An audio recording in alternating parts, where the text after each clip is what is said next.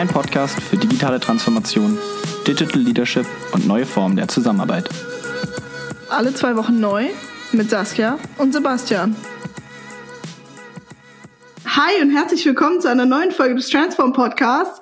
Heute, das könnt ihr leider nicht sehen, äh, komplett virtuell äh, von Nürnberg nach Wolfsburg. Dafür mit einer umso tolleren Interviewpartnerin. Ich freue mich riesig. Und zwar spreche ich heute mit Annalena Müller. Annalena ist Plattformstrategin bei Volkswagen. Und ich freue mich wirklich wahnsinnig, dass es klappt. Annalena, vielen Dank für deine Zeit. Saskia, vielen Dank für die Einladung. Jetzt äh, lass mich mal kurz ein kleines bisschen Kontext zu dir geben und dann kannst du dich äh, gerne gleich selber vorstellen. Du kannst das wahrscheinlich sehr, sehr viel besser als ich. Ich habe gerade schon gesagt, du bist Plattformstrategin bei der Volkswagen AG und hast vorher bei Microsoft gearbeitet und zwar als Communications Managing Digital Transformation und als Head of Digital Channels. Und ähm, was mir auch immer so auffällt, wenn man dir auf, auf Social Media folgt, du engagierst dich sehr, sehr viel für soziale Themen, blogst und schreibst auch viel über Diversität und Inklusion. Und wenn ihr Annalena auf Social Media folgen wollt, findet ihr sie in der Regel unter dem äh, Ad Fräulein Müller. Sehr empfehlenswert. So, jetzt aber, vielleicht magst du die Lücken noch ein bisschen ausfüllen und ein bisschen was erzählen zu deinem persönlichen Werdegang. Da gibt es gar nicht so viele Lücken auszufüllen. Vielen Dank für die Vorstellung, Saskia. Ähm, ich bin Annalena Müller, bin 33 und aktuell Plattformstrategin bei Volkswagen. Was bedeutet das genau? Zusammen mit einem fantastischen Team ähm, sind wir verantwortlich für die Social Media und Digitalkanäle des Konzerns und der Marke in der ähm, Pressekommunikation Genau, da bin ich und davor war ich bei Microsoft Communications Managerin Digital Transformation und Head of Digital Channels. Ähm, hinter dem ersten verbirgt sich Pressesprecherin für B2B-Themen und Partnerthemen. Und ähm, als Head of Digital Channels habe ich äh, zeitweise das interne und digital Social Media Team bei Microsoft Deutschland geleitet. Davor äh, war ich bei einem Start-up namens Testpads. Die machen Crowd-Testing für Apps und Webseiten. Und ähm, für die alle, die es interessiert, habe ich davor studiert. Und zwar Politik und Kommunikation und einen Master, der den Titel Interculture Advertising trägt. Spannend. Jetzt hast du ja gerade schon ein bisschen erklärt, äh, was du machst als Plattformstrategin. Jetzt würde mich mal interessieren, wie wird man denn Plattformstrategin? Weil was wir natürlich gerade sehen, dieses ganze Thema digitale Kommunikation, Online-Kommunikation ist ja ein Feld. Wie ich studiert habe, äh, hat quasi StudiVZ angefangen. Also ne, das ist ja nichts, wo wir, wo wir früher hätten sagen können, ins Freundebuch schreiben, ich möchte mal Plattformstrategin werden. Also wie war das genau? Wie hast du festgestellt, Mensch, das ist das, was ich machen möchte? Und ja, gib uns da einfach einen kleinen Einblick. Ja, um ehrlich zu sein, habe ich, glaube ich, nicht den Punkt gehabt, wo ich gesagt habe, Mensch, das ist das, was ich werden möchte. Ähm, als ich beschlossen habe, Microsoft Deutschland zu verlassen, habe ich ins Internet geschrieben, ähm, dass ich äh, Microsoft Deutschland verlassen werde und dass ich offen äh, für Neues im Bereich Kommunikation bin und hatte dann das Privileg und, glaube ich, auch erstmals ähm, das Gefühl zu wissen, was es bedeutet, sich ein Netzwerk aufgebaut zu haben, sowohl ähm, im analogen als auch im digitalen und hatte dann die Chance und die Möglichkeit, mir unterschiedliche ähm, Dinge anzuhören, mich auf unterschiedliche Dinge zu bewerben und bin dann tatsächlich durch eine Twitter-DM meiner äh, derzeitigen Managerin Daniela Rutsch auf Volkswagen aufmerksam geworden und ähm, muss auch sagen, dass der persönliche Kontakt mich total angesprochen hat und ähm, ich äh, Lust hatte auf einen Job, wo man was bewegen kann, wo man eine Branche in der Transformation mitbegleiten kann. Ich glaube, das bietet die Automobilbranche und dann ähm, haben wir in unterschiedlichen Gesprächen und über Monate herausgefunden, wie diese Position sein kann. Und es ist dann Plattformstrategien geworden, also Digital- und Social-Media-Kommunikation in der Kommunikationsabteilung von Volkswagen.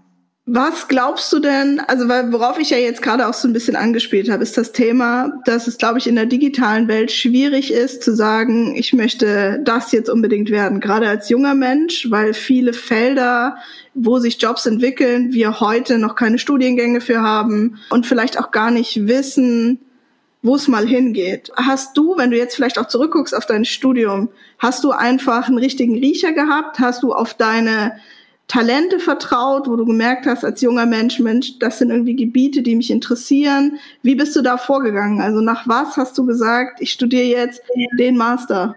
Also mit der Entscheidung mit dem Master offen gestanden war es einfacher. Ich glaube, die Entscheidung mit dem Bachelor, ähm, wenn ich mich zurückerinnere, ist mir gar nicht so leicht gefallen. Ähm, nach dem Abi habe ich erst mal ein Jahr Au pair gemacht auch weil ich mir gar nicht so sicher war, wohin es überhaupt gehen sollte. Ich konnte mir mhm. ähm, Dinge im sozialen Bereich vorstellen, habe mich aber auch schon mal für ähm, Politik und Gesellschaft interessiert und habe mich dann auf unterschiedliche Studiengänge entschieden und ähm, habe dann in Eichstätt die Zusage für Politik und Kommunikation gekriegt und bin dann auch dort gelandet. Also so super strategisch habe ich das beim Bachelor nicht geplant, habe dann ähm, in drei Jahren ähm, so ein bisschen rausfinden können, was mich interessiert, wo ich ähm, Sachen vertiefen will und ähm, auch mit praktischen Erfahrungen dann in der Politik festgestellt, dass es nicht das ist, wohin ich möchte und ähm, dann mit so einem wirtschaftlichen Aspekt nochmal in Interculture Advertising aus einer anderen Perspektive auf Kommunikation geschaut, mich da so ausbilden lassen.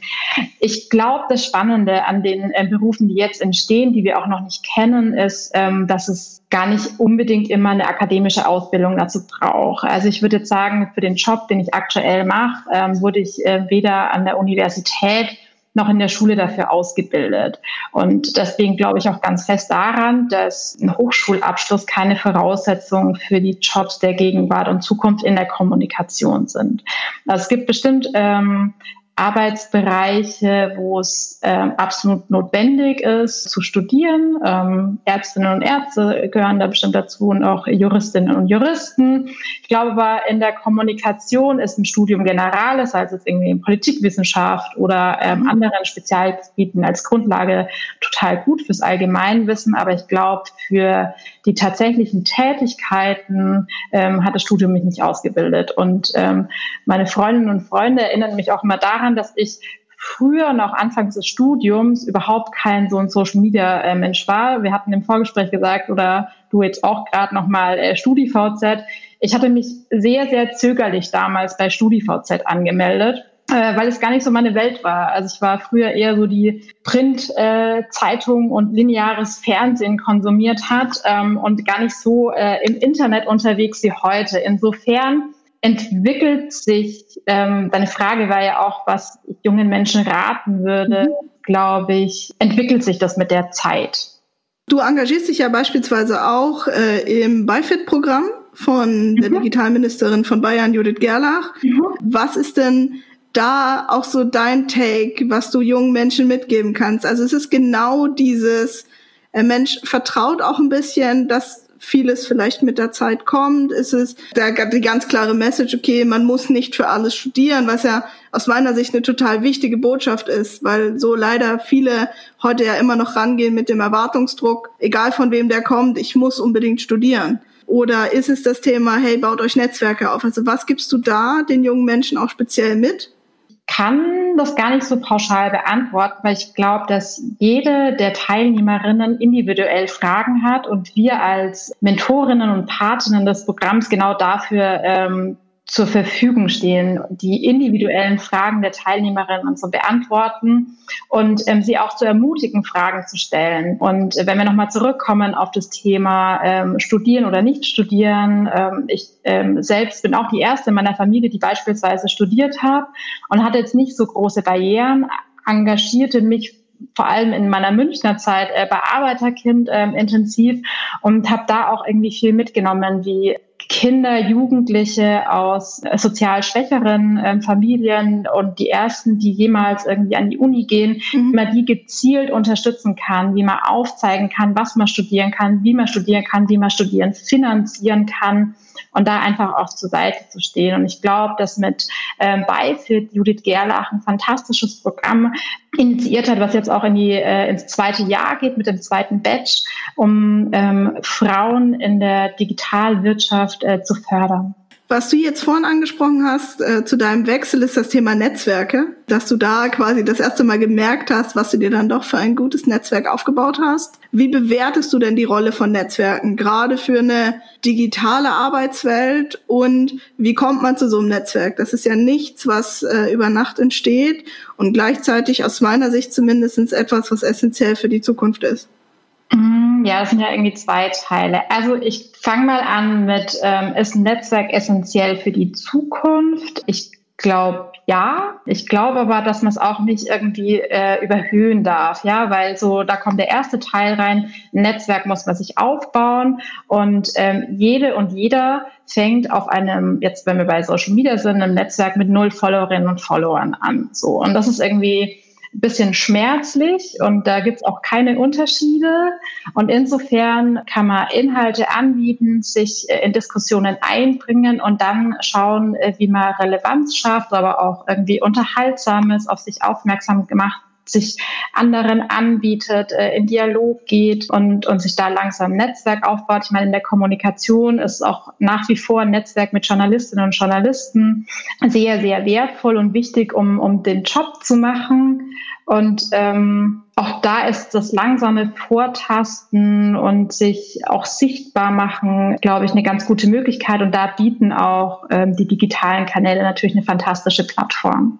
Jetzt lass uns vielleicht mal ein bisschen über deinen, deinen persönlichen Wechsel auch sprechen, ähm, von Microsoft zu Volkswagen. Was hat dich denn damals, also du hattest schon ein bisschen Einblick gegeben, dass dann auch ein Stück weit der persönliche Kontakt mit deiner Vorgesetzten entscheidend war. Was hat dich denn am Ende des Tages, also war es wirklich der persönliche Kontakt oder war es dann doch der Wunsch, was mitzugestalten, der dich am Ende dazu bewegt hat, Microsoft zu verlassen?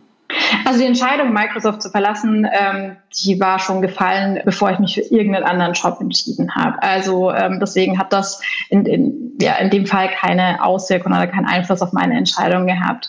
Und ich glaube, ähm, in Summe kann man es wahrscheinlich gar nicht ganz auseinander dividieren, was jetzt das Entscheidende war. Wenn ich so ein bisschen nämlich reinhöre, glaube ich aber, dass es die Menschen waren. Also ich, ich konnte das Team kennenlernen. Ähm, ich wurde zu einem Team-Event mit eingeladen und ähm, man war in Kontakt. Und ähm, dann natürlich auch die inhaltliche Herausforderung. Ich hatte nach Microsoft Deutschland auch den Wunsch, mal Headquarter-Kommunikation zu machen auch gern mal äh, DAX-Kommunikation zu machen. Und das ist das, was ich aktuell erlebe in einem ähm, großartigen Team, in einer Branche, die sich wandelt, wo man den Wandel mitgestalten hat. Und da muss man auch in den sauren Apfel Wolfsburg vielleicht beißen. Das hast du jetzt gesagt, nicht ich. Was bedeutet denn, wenn wir gerade schon so ein bisschen beim Thema Transformation sind? Ähm, ich meine, Microsoft ist ein digitaler Player, ist ein Unternehmen, das viel, viel Geld, zwar auch mit Hardware, aber originär mit Softwareprodukten verdient. Was bedeutet da Digitalisierung und wie hast du es da wahrgenommen? Und was bedeutet jetzt bei Volkswagen Digitalisierung? Eine ganz andere Branche mit ganz, ganz anderen Herausforderungen als Automobil OEM. Was bedeutet Digitalisierung, Smart Car? Also wie nimmst du Digitalisierung in diesen beiden Branchen wahr?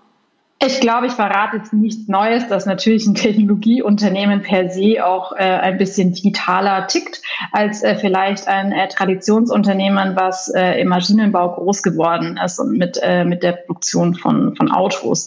Nichtsdestoweniger befindet sich ja auch äh, Volkswagen aktuell in der größten Transformation ähm, der Geschichte und wird auch mehr und mehr digitaler. Und da spielen auch Player zum Beispiel und Partner wie Microsoft eine ganz große Rolle.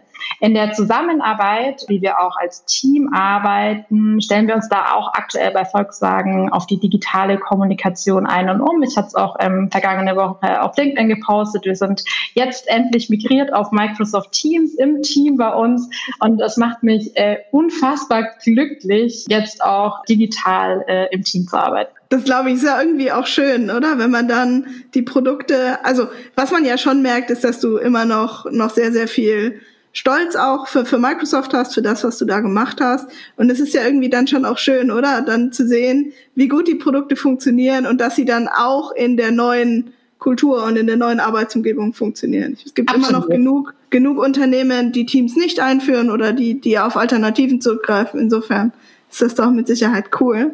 Welche Rolle spielt denn die Kommunikation deiner Meinung nach für die digitale Transformation eines Unternehmens? Ich glaube, es ist A und O. Also ich glaube, ähm, also Transformation ist ja auch schon ein relativ sperriges Wort. Und ich glaube, die Kommunikation hat die Chance, jede und jeden in so einem ähm, Prozess mitzunehmen. Deswegen glaube ich ganz fest daran, dass ähm, mit einer Kommunikation, die jede und jeden mitnimmt, ein Wandlungsprozess und eine Transformation ähm, gut gelingen kann und auch einen Kulturwandel ähm, begleiten kann und auch begleiten muss. Was siehst du da so als die größten Werkzeuge? Ähm, also ich meine, interne Kommunikation ist super vielfältig und tatsächlich auch nicht unbedingt meine Area of Expertise, muss ich jetzt an der Stelle auch mal zugeben. Aber wo sagst du, also ist das das klassische Intranet? Ist das so firmenabhängig, dass man das eigentlich gar nicht sagen kann? Oder sind das manchmal vielleicht sogar die externen Social-Media-Kanäle? Ähm, weil irgendwie hat, hat ja so, so Dinge, die man auf LinkedIn postet, bekommen dann manchmal so eine schöne Eigendynamik auch im Unternehmen. Also manchmal ist der externe Kanal der beste Weg nach innen. Wie würdest du sagen, was sind da die größten Hebel, die man so in der Kommunikation hat? Ich glaube, die größten Hebel sind, alle zur Verfügung stehenden Kanäle so zu nutzen, dass alle Bedürfnisse von Mitarbeiterinnen und Mitarbeitern äh, befriedigt werden. Die einen wollen sich die äh, Inhalte aus einer App holen, die anderen wollen sie auf LinkedIn holen, andere finden sie auf, auf Twitter, über Instagram. Es gibt einfach so viele Plattformen und dort die Vielfalt zu nutzen. Natürlich muss das orchestriert werden, aber ähm, ich mag tatsächlich nicht so gern die strikte Trennung zwischen intern und extern, weil ich persönlich bin jetzt auch nicht so viel in den internen Medien unterwegs und ähm, kriegt total viel dann ähm, über andere Social Media und externe Kanäle mit, was auch intern gespielt wird. Insofern glaube ich, geht es darum, alle zur Verfügung stehenden Kanäle bestmöglich zu nutzen, so dass alle Bedürfnisse von Mitarbeiterinnen und Mitarbeitern, um Informationen zu erhalten, äh, befriedigt werden können. Wo siehst du denn die Zukunft der Kommunikation im Unternehmen? Die Kommunikation in Unternehmen wird weiterhin einen riesengroßen Stellenwert haben. Insbesondere umso digitaler wir zusammenarbeiten und umso digitaler auch die Arbeitswelt wird, umso ähm, eine größere Schlüsselfunktion hat Kommunikation. Wenn wir mal auf das Thema Führung gucken, dann ist ja Führung und Kommunikation ein viel diskutiertes Thema. Sei das jetzt, ähm, brauchen wir einen CEO, der auf LinkedIn ist. Äh, Herbert Dies macht da ja, genauso wie Gunnar Kilian übrigens, äh, finde ich einen riesen Job auf LinkedIn. Das sind wirklich tolle Profile. Oder auf der anderen Seite, wenn man es mal weglöst von Social Media, dieses Thema Kommunikation und Führungskräfte, wie wichtig wird das in Zukunft als Übersetzer? Also inwiefern glaubst du, ist es für Führungskräfte in Zukunft essentiell dieses Thema Kommunikation, um genau das zu erreichen, was du gerade auch gesagt hast, nämlich Kommunikation soll alle mitnehmen. Das ist ja zum Teil, dass du sagst, okay, Aufgabe der Kommunikationsabteilung, aber aus meiner Sicht auch ganz viel Aufgabe von Führungskräften. Ja, ich glaube, das war es schon immer. Ich glaube, das ist überhaupt kein neues Phänomen, nur dass quasi durch die ähm, Social Media und digitalen Kanäle ähm, neue Plattformen hinzukommen. Insofern ähm, ist das weiter ein wichtiges Thema. Ich glaube, was man nicht verwechseln darf, ist, dass jeder auf und jede auf so einer Plattform vertreten sein muss. Also es muss schon auch zu einem passen. Man muss irgendwie die Plattform kennen und man muss auch, äh, wenn man selbst nicht in der Lage ist, die Kanäle selbst zu pflegen, ein Team hinter sich haben, dem man vertraut und ähm, die die Kanäle für die oder denjenigen gut steuern können. Insofern ähm, glaube ich auch an Digital Leadership oder you name it. Gibt es ja relativ viele ähm, Namen, ähm, die man dem Kind geben kann. Ich glaube, dass äh, Führung schon immer auch eine Menschsache war. Also Menschen wollen mit Menschen kommunizieren und ähm, insofern bietet die digitale Transformation oder digitale Lösungen nur noch eine weitere Plattform von, ähm, zur Kommunikation. Ein anderes Thema, wir hatten im Vorgespräch auch schon ganz kurz drüber gesprochen, ist, wenn wir schon beim Thema Social Media sind, äh, Mitarbeiter als Influencer auf den, den Plattformen. Die Telekom macht da in den letzten Jahren mit dem Hashtag Werkstolz einigen, einigen Wirbeln und sorgt da immer mal wieder für auf, Aufsehen. Ähm, wie nimmst du das Thema wahr? Also glaubst du, wir brauchen in Zukunft mehr Mitarbeiter als Social Media Influencer? ähm, super spannende Frage. Ich habe mich heute gefühlt ähm, den halben Tag äh, mit einem Aufsatz von ähm, dem geschätzten Thomas Schwenke auseinandergesetzt, der das aus einer rechtlichen Perspektive beleuchtet, ähm, indem er quasi beschreibt, dass Corporate Influencerinnen Influencer, Markenbotschafterinnen, Markenbotschafter, ähm, wie auch immer man Mitarbeiterinnen und Mitarbeiter nennen mag, die im Sinne des Unternehmens auf ihren persönlichen Social-Media-Kanälen agieren eigentlich geschäftlich handeln. Und damit gehen ähm, Rechte und auch Pflichten einher. Ich glaube persönlich sehr daran, dass wir über persönliche Social-Media-Kanäle von Mitarbeiterinnen und Mitarbeitern dem Unternehmen nach außen ein Gesicht geben können, Einblicke bieten können, die Corporate-Kanäle eben nicht leisten können. Die rechtliche Frage von Ausbilden oder Befähigen von Mitarbeiterinnen und Mitarbeitern ist eine, ähm, die mich tatsächlich sehr beschäftigt und ähm, die ich auch äh, aktuell tatsächlich in meinem Alltag, äh, in meinem Arbeitsalltag behandle. Es ist ja wirklich spannend, weil ähm, ich glaube, dass es wichtiger wird und dass vor allen Dingen die Möglichkeit da ist, einen wirklich, wirklich ehrlichen Einblick ins Unternehmen zu geben, in die Kultur, die gelebt wird und vielleicht manchmal auch ein bisschen glaubhafter ist als die nächste Employer Branding Kampagne. Auf der anderen Seite ist es natürlich, wenn es mein privater Kanal ist, die Linie ist sehr, sehr fein. Ne? Was sind quasi meine privaten Ansichten?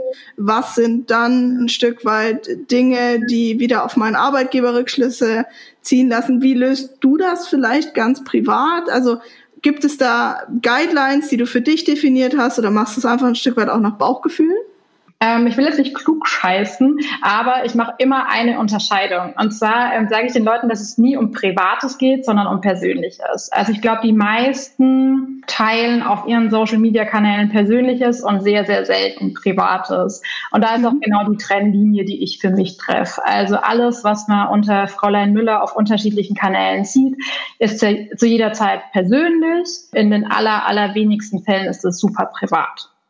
Gibt es, also wie würdest du denn, weil wir, du hast das rechtliche Thema ja schon angesprochen, mhm. ne? Ähm, wie würdest du das handeln? Oder gibt es vielleicht auch ganz konkret Guidelines? Machen Guidelines aus deiner Sicht Sinn, wo man sagt, okay, hey, wir definieren einfach ein Rahmenwerk und in diesem Rahmenwerk könnt ihr posten und machen, wie ihr möchtet und wir freuen uns drüber? Oder geht man vielleicht wirklich den Weg mit ausgewählten Corporate Influencern, wo die Posts dann vielleicht auch nochmal reviewed werden. Was glaubst du, ist da einfach ein sinnvoller Weg? Also ich glaube sehr an Guidelines und ähm, ja, Schranken im besten ähm, Sinne des Wortes innerhalb dessen man sich bewegen kann. Ich bin äh, überhaupt keine Freundin von äh, Freigaben von Posts. Das ist auch irgendwann, glaube ich, nicht mehr handelbar. Und dann verliert, glaube ich, auch der Kanal einer Mitarbeiterin oder eines Mitarbeiters an Charme, wenn es irgendwie dreimal durchgenudelt ist und irgendwie dann nochmal geschleift ist und das Wort irgendwie rausgenommen ist. Aber ich glaube ähm, sehr an Social Media Guidelines und die Befähigung von Mitarbeiterinnen und Mitarbeitern und auch das Sensibilisieren, ähm, vor allem auch für die rechtlichen Themen und welche Konsequenzen Aussagen im Internet von Mitarbeiterinnen und Mitarbeitern über das Unternehmen haben können. Und ähm, Gideon Ida ähm, unterzeichnet ja auch äh, mit seinem Arbeitsvertrag Pflichten ähm, zur Geheimhaltung beispielsweise und die auch zu wahren und ähm, sich auch immer bewusst zu sein, dass man nach außen auch, selbst wenn nur in der, also nur in Anführungsstrichen, äh, in der Bio steht, ähm, für welchen Arbeitgeber man arbeitet aktuell, dass es natürlich eine Außenwirkung hat. Und ich glaube, mit ähm, Guidelines der Befähigung und Sensibilisierung von Mitarbeiterinnen und Mitarbeitern kann das ein Erfolg sein, ja. Ist dir selber irgendwie mal was Negatives in dem Zusammenhang passiert? Also, dass du irgendwann mal was gepostet hattest und dann kam jemand und hat, also, weil ich finde, man muss immer ein bisschen unterscheiden. Ich verstehe absolut, was du sagst und ich glaube, man darf nicht unterschätzen, was das für Konsequenzen haben kann, seien das rechtliche Konsequenzen oder sei das einfach dieses Thema Außenwirkung.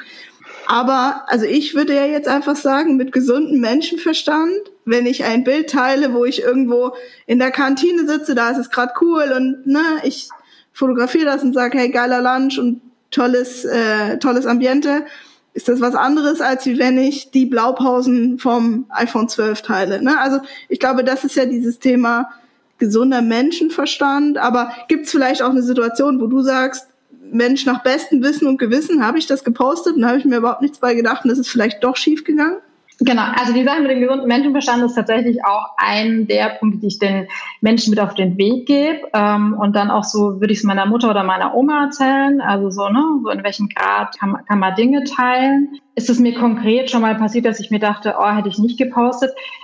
Fällt mir nichts ein. Es gibt zwei Dinge, die ich beobachtet habe, seit ich bei Volkswagen Arbeit, ähm, kriege ich tatsächlich ein bisschen mehr so, wieso arbeite ich da? Also so, dass ich mich ein bisschen mehr erklären muss, wobei ich jetzt nicht übermäßig Car-Content teile, würde ich mal äh, behaupten. Und äh, als ich noch bei Microsoft äh, war und äh, Pressesprecherin für Dynamics, wurde ich mal gemeinsam mit Magdalena Rogel, die du ja auch schon zu Gast im Podcast hattest, äh, von der Seite ein bisschen blöd beschimpft, als weiß ich nicht mal, ob ich es zusammenkrieg. Auf jeden Fall nicht nett angesprochen. Lassen Sie das mal so stehen.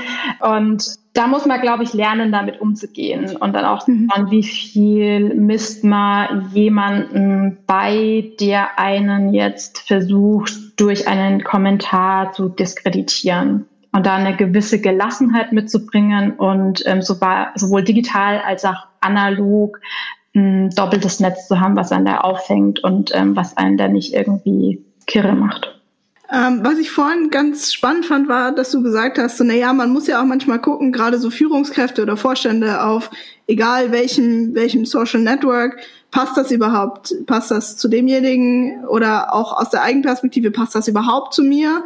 Ähm, ich erlebe es schon so, dass momentan, wenn man in Führungskräftetrainings guckt, Social Media bei ganz, ganz vielen Unternehmen ein verbindlicher Bestandteil ist. Und manchmal könnte man so ein bisschen meinen, jeder braucht jetzt ein LinkedIn-Profil.